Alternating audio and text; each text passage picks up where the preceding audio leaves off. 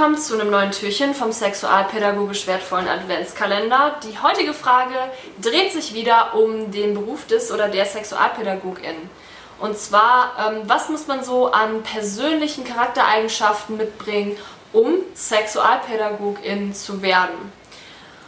Ich habe mir mal so ein paar überlegt. Ähm, das sind wahrscheinlich nicht alle. Schreibt gerne noch was in die Kommentare, wenn es euch einfällt oder wenn euch noch was einfällt. Ähm, das erste, was ich gerne erwähnen würde, wäre einmal die Bereitschaft für ein lebenslanges Lernen, weil Sexualpädagogik, das Wissen wird immer weiterentwickelt, es gibt immer mehr gesellschaftliche Diskurse, die Gesellschaft entwickelt sich.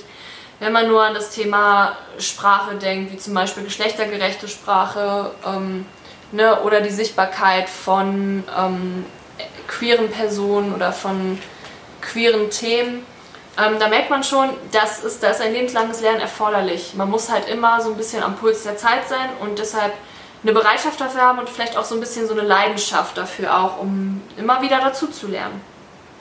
Ne, das ist halt auch das nächste, eine Bereitschaft auch immer dazu zu lernen, ähm, dass man auch wirklich lernt, sich auch ähm, vielleicht auch seine Meinung, seine Ansicht oder seine Haltung zu gewissen Dingen zu verändern, weil vielleicht auch in der Wissenschaft was Neues rausgefunden wurde oder man sich Argumente mal ähm, anhört, die man vorher vielleicht nicht kannte.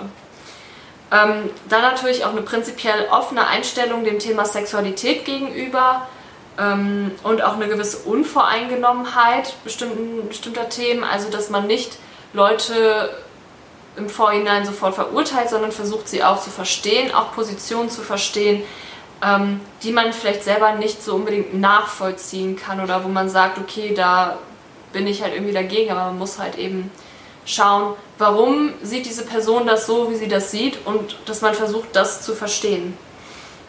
Heißt nicht unbedingt, dass man die Haltung sofort einnehmen muss, sondern zumindest, dass man mal ein Verständnis dafür hat, warum sieht dieser Mensch das so. Dann auch selbstreflektiert zu sein, weil es auch viel, gerade in der Pädagogik, viel mit Selbstreflexion zu tun hat. Ähm, vielleicht auch, ne, dass man merkt, so, okay, ähm, wird da vielleicht auch jetzt ein Thema bei mir getriggert, was vielleicht für mich nicht so ganz einfach ist und wie kann ich da zum Beispiel mit umgehen. Das ist eins von vielen Beispielen. Ähm, wenn ihr noch mehr dazu erfahren wollt, was man als Sexualpädagogin mitbringen muss, ähm, könnt ihr gerne mal in die Podcast-Folge mit Marius reinhören, die werde ich euch auch verlinken. Ähm, und gerne mal schauen, ähm, was hat er dazu gesagt. Er arbeitet nämlich jetzt auch schon seit einigen Jahren als Sexualpädagoge in Schulen. Und dann würde ich sagen, bis morgen.